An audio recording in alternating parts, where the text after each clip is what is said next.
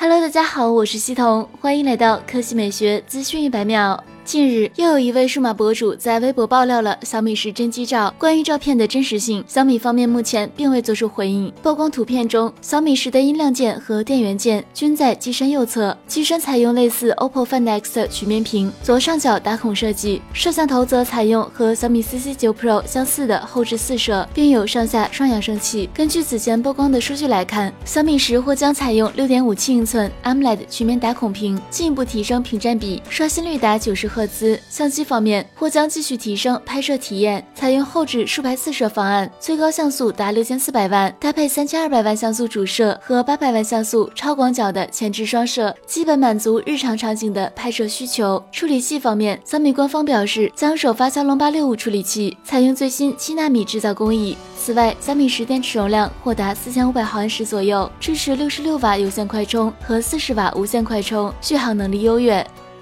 一月二十日，外媒 TrueTech 带来了一加八的独家爆料：一加八的真机正面谍照。从正面谍照上看，一加八放弃了升降式摄像头设计，而是回归了挖孔屏设计。挖孔位于正面左上角，曲面屏，边框非常窄。机身左侧为音量键，机身右侧为静音键与电源键。此外，随正面屏幕一同曝光的，还有一加八屏幕刷新率设置界面。一加提供了一百二十赫兹、九十赫兹、六十赫兹三个选项，并且温馨提示。是刷新率越高就越流畅。考虑到一加已经官宣了二 K 加分辨率、一百二十赫兹 OLED 屏，所以该设置界面没有出现分辨率选项，也意味着一加并不会强制要求用户在 FHD 分辨率下体验一百二十赫兹。这对于用户而言是一个好消息。这也从侧面显示出一加对于一加八续航的自信程度。此外，一加的一百二十赫兹屏幕通过独立芯片方案，在一百二十赫兹手机屏幕上实现高端电视的 MEMC 视频。插帧技术，一加的 MEMC 技术能让原本低帧的视频动态插帧到最高一百二十帧，让画面更加流畅自然。